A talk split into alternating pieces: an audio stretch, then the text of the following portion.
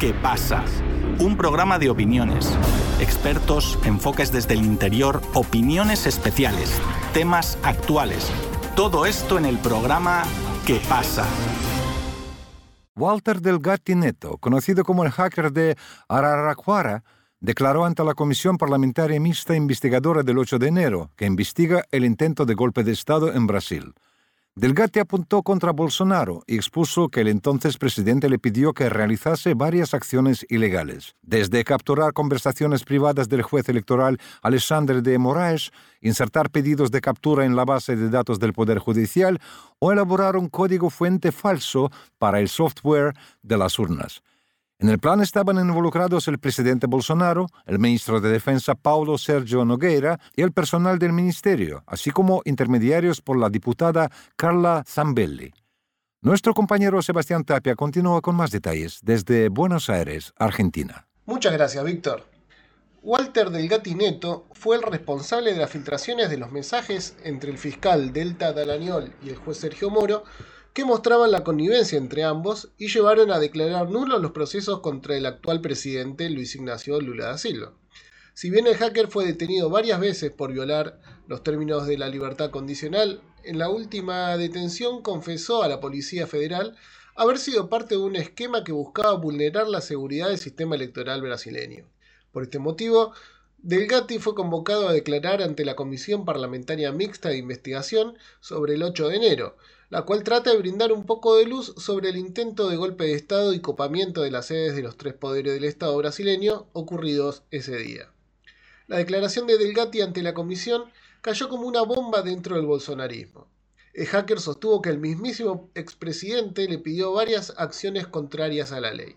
Primero que se adjudique unas escuchas realizadas al juez del Tribunal Superior Electoral y de la Corte Suprema, Alexander de Moraes, que habían sido realizadas por una potencia extranjera. Contando con su pasado de filtrador de comunicaciones, podrían hacer caer al juez. Otro pedido fue que vulnere algún sistema del Poder Judicial para que se haga visible la posibilidad de hackeo del sistema electoral. Para esto, Delgatti logró publicar una orden de detención en el sistema en contra del juez Alexander de Moraes, firmada por él mismo como juez, y con un bloqueo de capitales por un monto equivalente a la multa de que el juez de Moraes había puesto al partido de Bolsonaro, unos 22 millones de reales. Pero la denuncia principal pasa por un plan para alterar el funcionamiento de las urnas electrónicas. Delgatti mantuvo una reunión con Bolsonaro, su asistente Mauro Cid, el asesor Marcelo Cámara, acompañado siempre por la diputada Carla Zambelli, que operaba como intermediaria, para pedirle crear un falso código fuente de las máquinas de votación. La idea era hacer campaña con ese código alterado como si fuera el original, para demostrar que las máquinas electrónicas de votación pueden ser alteradas. El presidente incluso le ofreció un indulto en caso de que llegaran a detenerlo por ese acto y le dijo que lo haga para salvar el Brasil. La operativa del plan debía llevarse a cabo desde el Ministerio de Defensa, al cual Delgatti dice haber asistido en cinco reuniones hasta con el ministro Paulo Sergio Nogueira. Por su parte, Nogueira niega conocer a Delgatti y la cúpula de las Fuerzas Armadas considera que es absurdo pensar que el ministro hubiera recibido a alguien como Delgatti.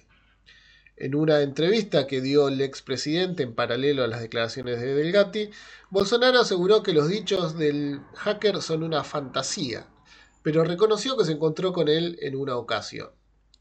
Rogerio Tomás Jr. es un periodista político brasileño que cubre el Parlamento de Brasil desde hace más de 20 años. Conversamos con él sobre lo declarado por el hacker del Gatineto ante la comisión investigativa. Rogerio, ¿por qué se lo cita a declarar a Walter del Gatineto? ¿Qué antecedentes tenía vinculados a Bolsonaro? Primero vale, aclarar que esta comisión parlamentar de inquérito de hecho fue creada por la oposición, o sea, por los bolsonaristas que lucharon mucho, pelearon mucho, cobraron mucho que la, la CPI, como decimos aquí, fuera instalada. Así que todo lo que ahora la CPI está apuntando, que son los vínculos de Bolsonaro con los actos de 8 de enero, toda la trama conspiracional para burlar las elecciones del año pasado, están muy claras con el trabajo de la CPI.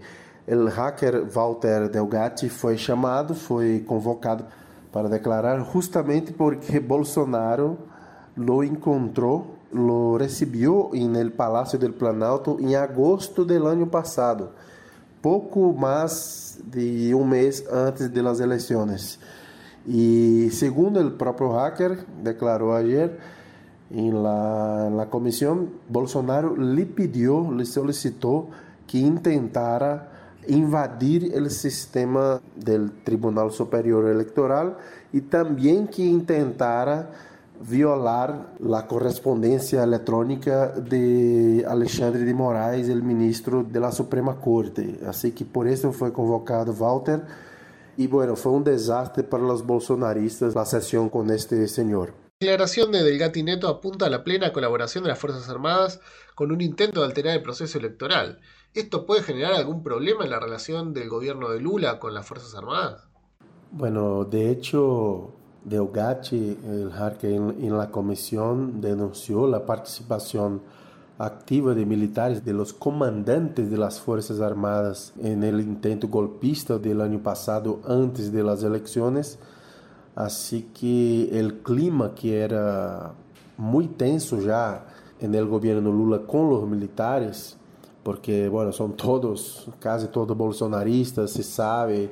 Já era muito tenso o clima, o ambiente muito, muito desgastado, muito complicado. Agora se vuelve pior porque de hecho se denuncia a participação direta de comandantes, ou seja, de la cúpula militar no intento golpista. Pero é a situação que há hoje em Brasília, assim que Lula vai tratar, o governo Lula vai tratar de contornar isto para que, que siga reconstruyendo o Brasil que Bolsonaro e os militares destruíram durante quatro anos. Jair Bolsonaro ya se encuentra inhabilitado para ejercer cargos públicos. ¿Es posible que sea enviado a prisión pronto? ¿Qué otras causas se encuentran abiertas contra él? Sí, sin lugar a dudas, Jair Bolsonaro puede y yo personalmente creo que a la prisión más temprano que tarde.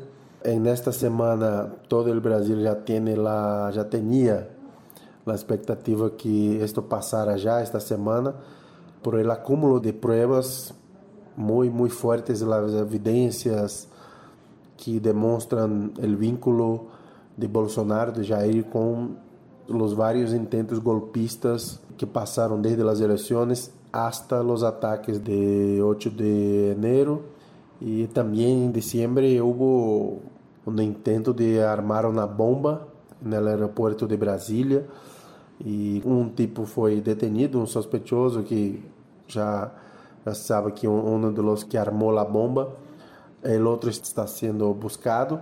Estaba en Paraguay, de hecho ahora la asociación del presidente intentó adentrar el evento para, não sei, quizás atacar a Lula, hacer um, algum atentado contra Lula, contra alguém.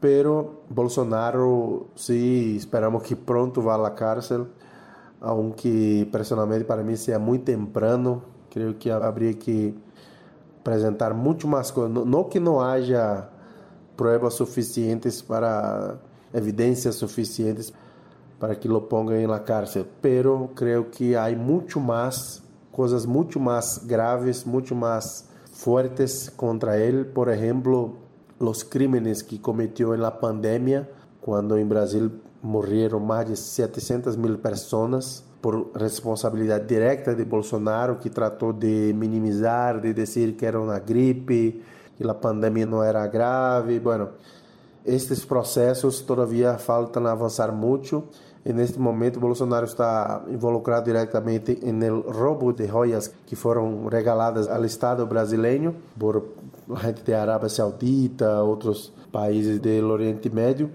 E também está involucrado, está investigado por os temas de, de los ataques que mencionei há pouco, de 8 de janeiro e também antes das eleições, o intento de defraudar a, eleição e incluso também desacreditar a eleição, como o hacker mencionou na, na comissão, que as urnas eletrônicas, o voto eletrônico não é seguro. Así que sí, esperamos que Bolsonaro debe ir pronto la cárcel, pero no se puede decir exactamente cuándo. Hoy mismo fueron comandantes militares de la Policía Militar del Distrito Federal de Brasília, né, que deveria proteger os palácios, foram detenidos. Quatro coroneles, um major e um tenente foram detenidos e todos responsabilizados, acusados por el ataque de 8 de enero. Pero Bolsonaro sí, sin duda, debe ir pronto a la cárcel. Bolsonaro se encuentra contra las cuerdas en este momento. La utilización de la justicia de una forma política le ha vuelto como un boomerang, dejándolo cada vez más cerca de quedar tras las rejas.